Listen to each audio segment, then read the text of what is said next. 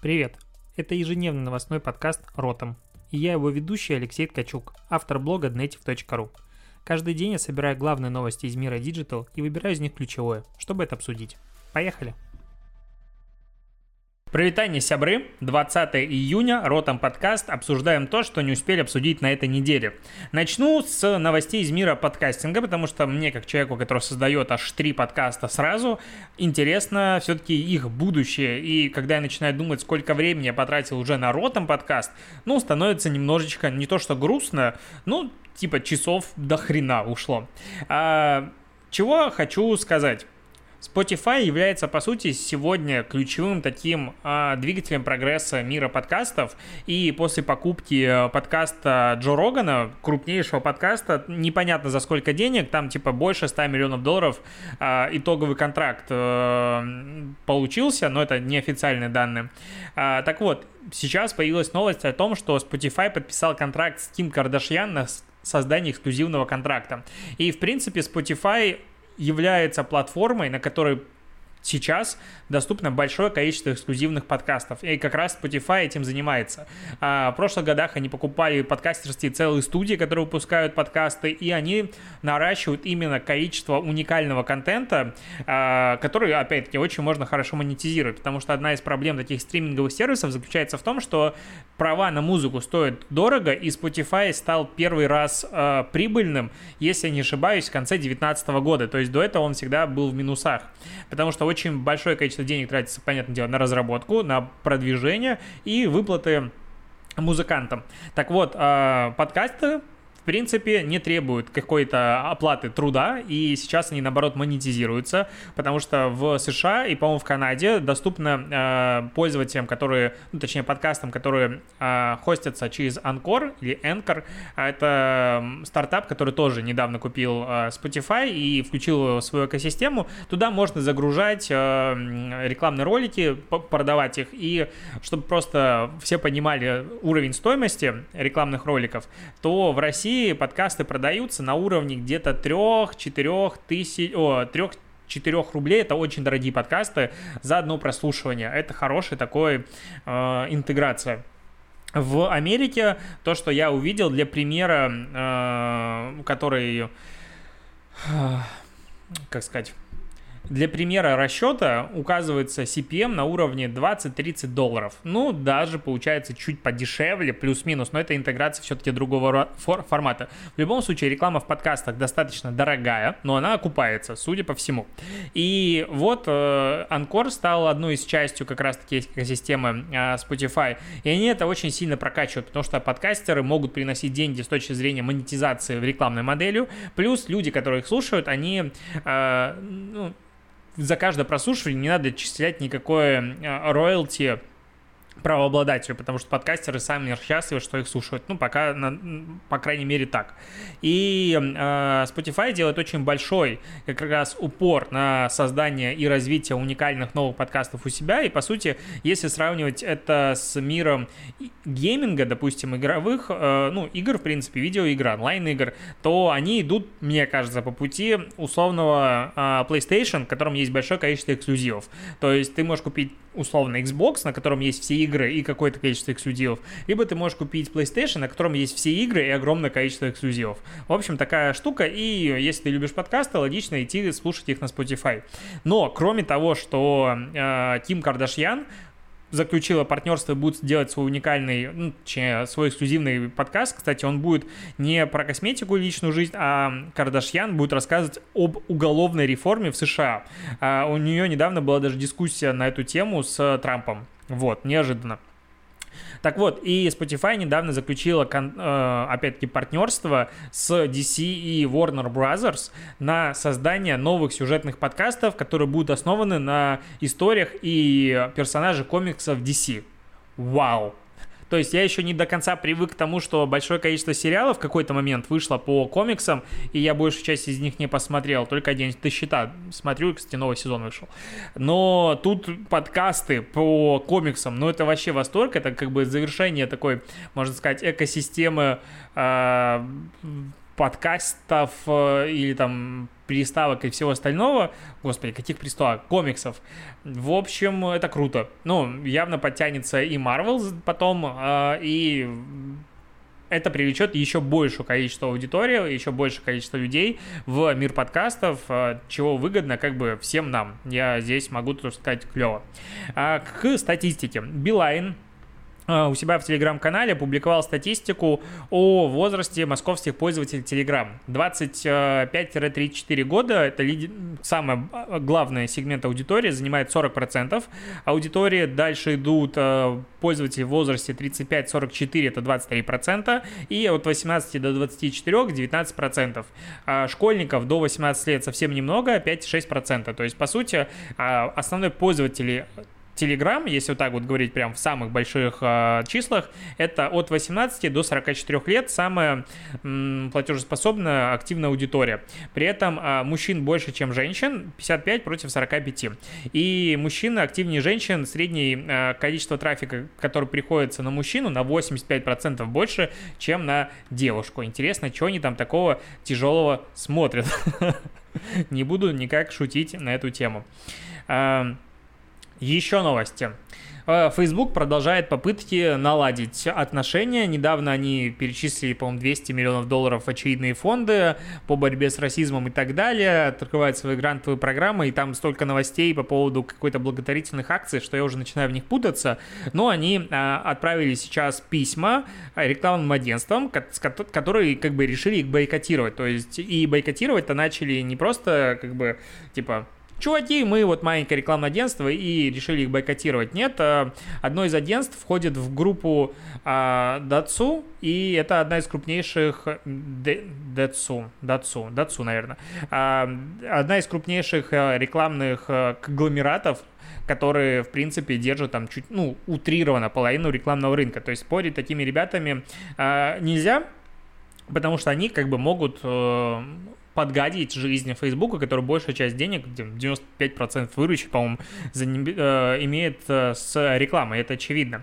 Э, так вот, Чего они пишут? Они пишут о том, что у них каждый день возникает большое количество спорных ситуаций и прочее, прочее, и быть объективными а, каждую секунду типа времени будет сложно. Они предлагают совместными усилиями предлагать, а, ну, как бы совместно предлагать максимальные усилия для достижения прогресса в конкретных областях, связанных с продуктом, политикой, талантами и обществом. Бла-бла-бла. Короче, они сейчас стоят на пороге а, самой масштабной предвыборной кампании в истории Америки и предлагают помириться. Как бы никаких э, шагов навстречу нет, а при этом агентства говорят о том, что занимают, наоборот, широкую, э, точнее, жесткую позицию и хотят, чтобы к ним присоединялись другие ребята и, типа, вместе продавим э, Facebook, который, опять-таки, напомню, в прошлом подкасте ты говорил, удалил недавно 88 постов Трампа и его сторонников, ну там штаба и вице-президент, по-моему, потому что там был хейт-спич и все такое.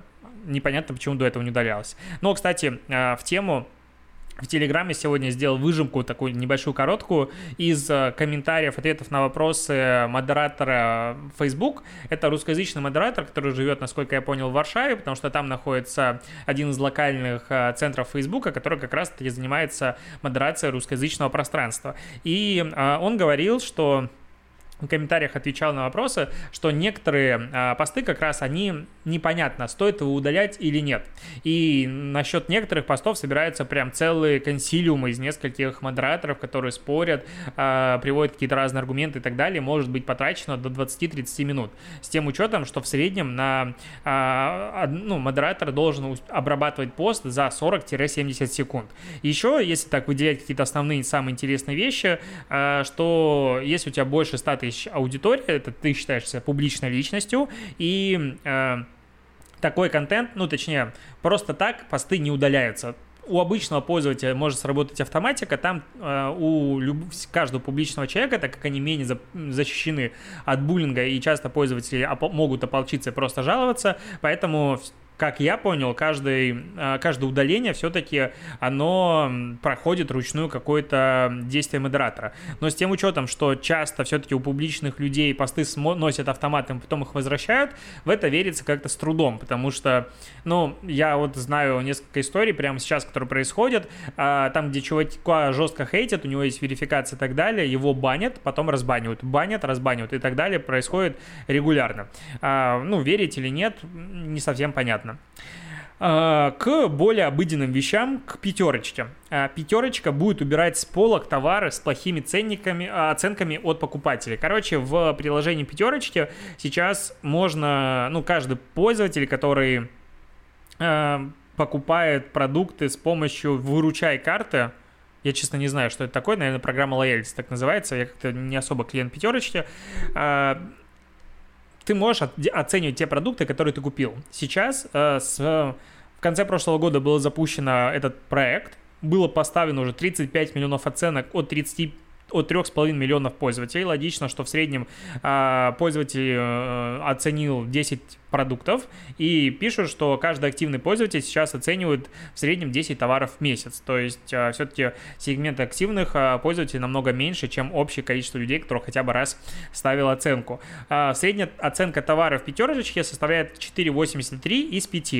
В чем идея? Если продукт набирает низкие оценки и на него много жалуются, его будут либо убирать с полок, либо каким-то образом перерабатывать с поставщиком, производителем. Ну, так, по крайней мере, написано в пресс-релизе. Если же Наоборот, у продукта очень хорошие оценки, его будут продвигать, каким-то образом на полках выделять лучшие места и прочее, прочее. И как бы звучит это, ну, ну окей, вроде прикольная инициатива, будет работать она или нет, непонятно. С другой стороны, это ж охренеть какая, можно сказать, экономия на различных тестов, тестах, особенно количественных. То есть здесь ты конкретно работаешь с аудиторией людей, которые покупают твой продукт, и они ставят оценки. Плюс там можно выбирать конкретно, что понравилось, что не понравилось, насколько я понял, даже писать комментарии. С тем учетом, что, скорее всего, аудитория сегментирована хотя бы по гео, по возрасту, по полу, ну, короче, явно там будет такая сегментация, ты можешь смотреть, что, к примеру, твои чипсы нравятся аудитории 18-24, а дальше начинаются низкие оценки, ну, условно, и прочее, прочее. Короче, блин, это такой такая огромная перспектива. Ну, короче, пятерочка явно на этом сервисе будет зарабатывать денег, продавая данные в этих исследованиях. А, просто космос. Ну, вообще, это супер крутая инициатива. Я у, Захо, у Захопе, я кажу, белоруса. Это реально крутая штука. Э, могу сказать, что еще раз, это реально крутая штука. Но, в принципе, самой пятерочке выгодно понимать, какие продукты пользуются спросом, какие не пользуются спросом, и форсить те, что вызывают большое количество позитива. Потому что если ты купил какую-то лажу, допустим, макароны тебе не понравились, и сгущенка была хреновая, ты не только негативишь в сторону конкретного продукта, но и место, где ты его купил. Я вот, допустим, сегодня покупал микроволновку в МВидео и настолько был разочарован не то что сервисом, его отсутствием напрочь, то есть ну, типа, а ты можешь сам донести микроволновку э, до кассы? Окей. Только у нас коробки нет. Так, понесешь? Окей. Приходишь на кассу, там э, кассира нет, подходишь к менеджеру, спрашиваешь, а где кассир? Он говорит, а я не знаю, сейчас подойдет. Стоишь, ждешь 5 минут, подходишь опять, говоришь, а где менеджер? Э, а где кассир? Ну, типа, я не знаю, вот иди на другую кассу, там, где выдача онлайн-продуктов. И ты типа смотришь на это и думаешь, ну, кризиса нет никакого, походу, заработать настолько много, что всем насрать. Ну, короче, ладно.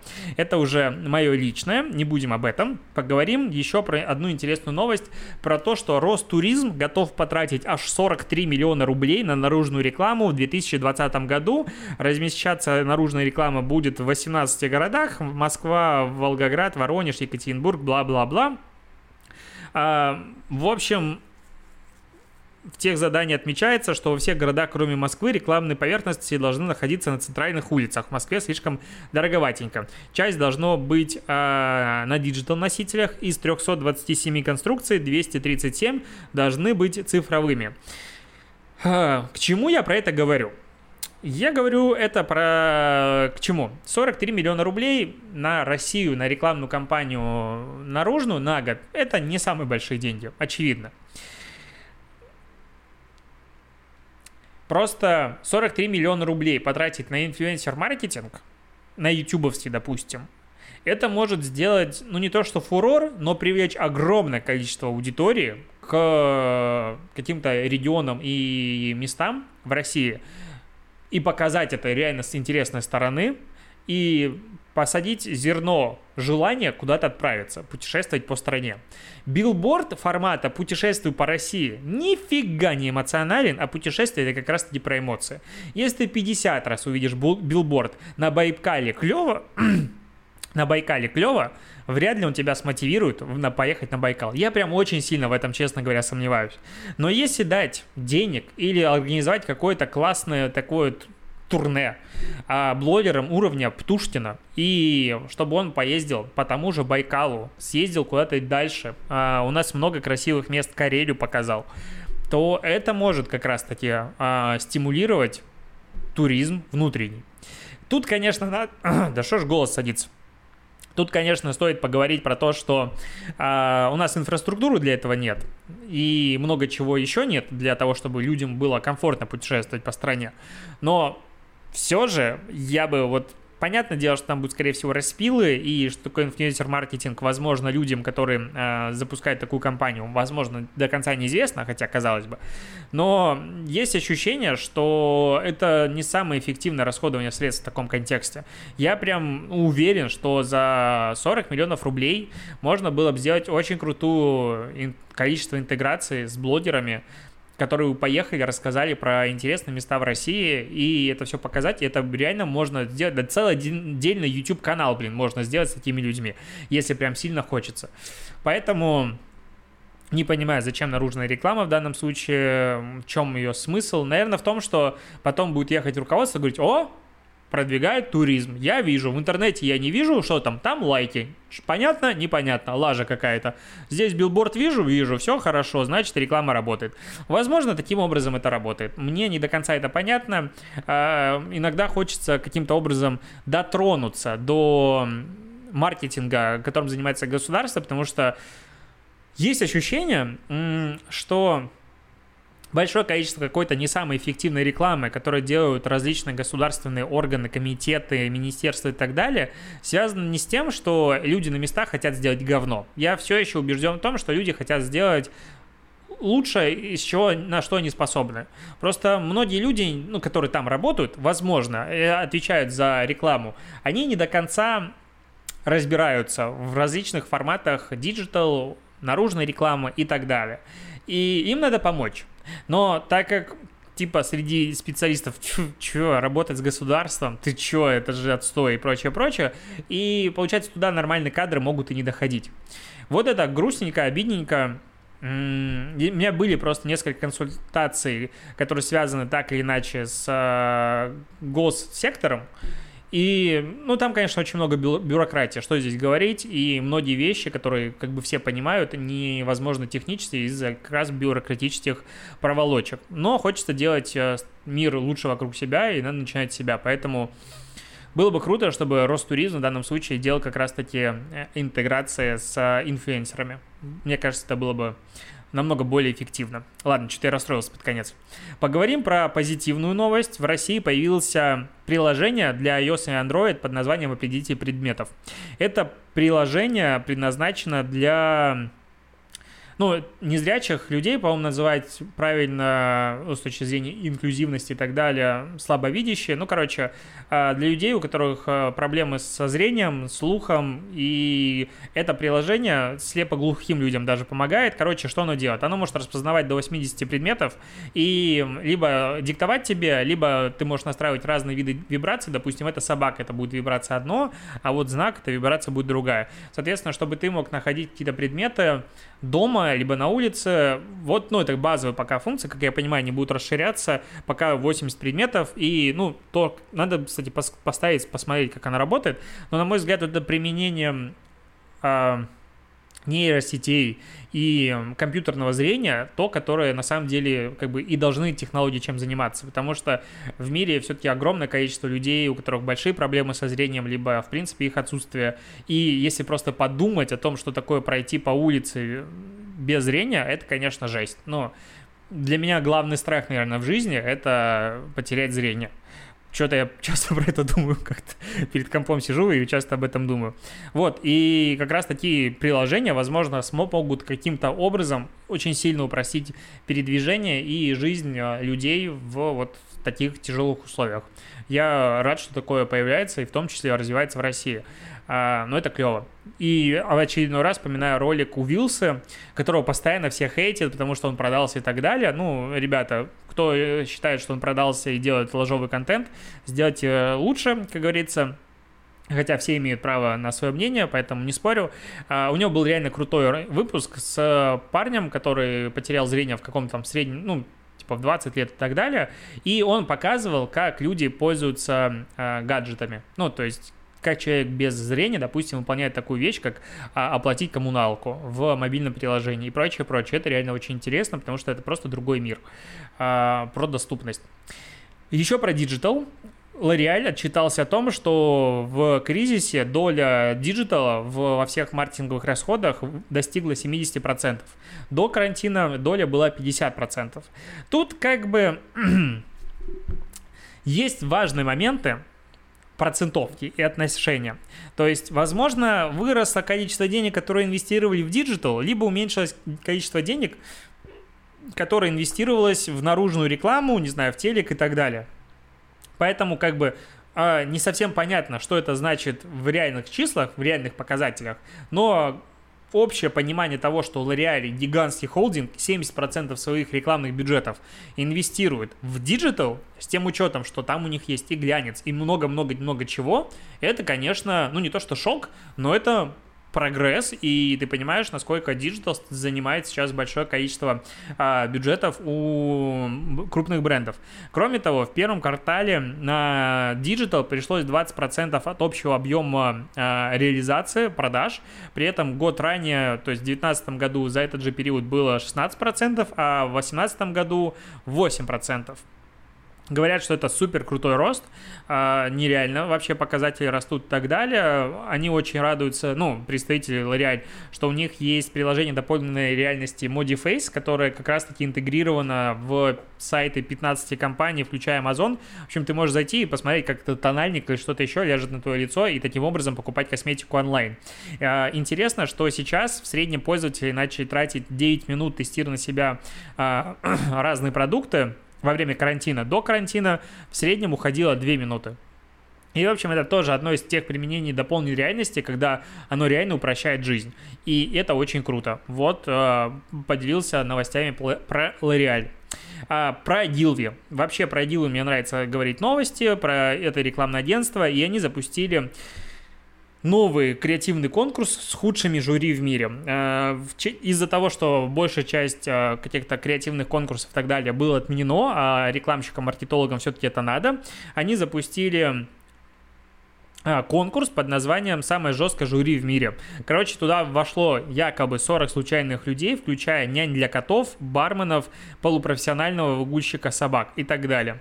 И а, подчеркнуто, что каждое мнение этого ну, жюри будет учитываться так, как будто это профессиональное э, судейство есть разные виды компаний. Есть самая плохая пиар-компания, есть э, типа реклама на билбордах и стенах, которые все игнорируют, мусор, который заполнял почтовый ящик, а сейчас также продолжает его заполнять и так далее. Или же есть э, категория под названием «Все, что выглядит круто и на что можно сказать «О, как мило». Э, посмотрим, какие будут результаты. Будут подводить 23 июня в Zoom. Я надеюсь, что где-то появится пресс-релиз и посмотрим, какие компании победили в разных номинациях. Э, буду уже закругляться. Есть еще у меня новости. Тут Visa и Яндекс.Касса, они совместно создали маркетплейс для малого бизнеса. А, бесплатно туда можно добавить свой бизнес, если оборот а, не превышает 2 миллиона рублей. И при этом проект должен быть подключен к Яндекс.Кассе. И вот тут я узнал, что самозанятый тоже может подключить себе Яндекс.Кассу, и этому очень порадовался. А, так я самозанятый, напоминаю.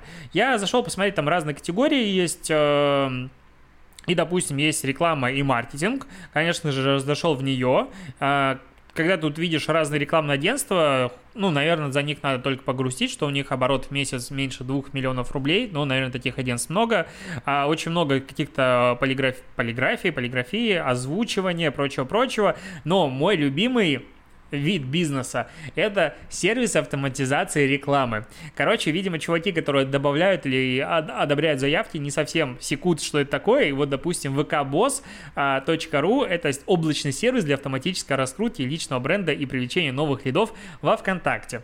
А, короче, масс-фолловинг, масс-лайкинг в ВК, он не умер, есть сервисы для него. И вот один из таких сервисов представлен на официальном, блин, портале, э, который проспонсировал Яндекс вместе с э, Visa. Интересно, долго ли он там просуществует? Ну, я как бы, я знал, что там, скорее всего, что-то такое найду, поэтому я специально от, от, отсмотрел все.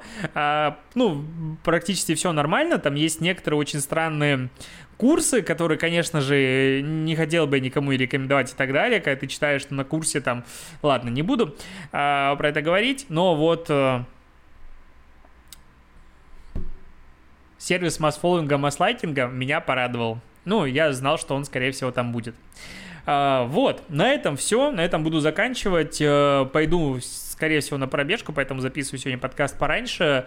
А, с удовольствием общаюсь в комментариях и читаю отзывы на Apple подкастах. На этом все. Хорошего дня, утра, вечера и до побольшения. Тикток дня.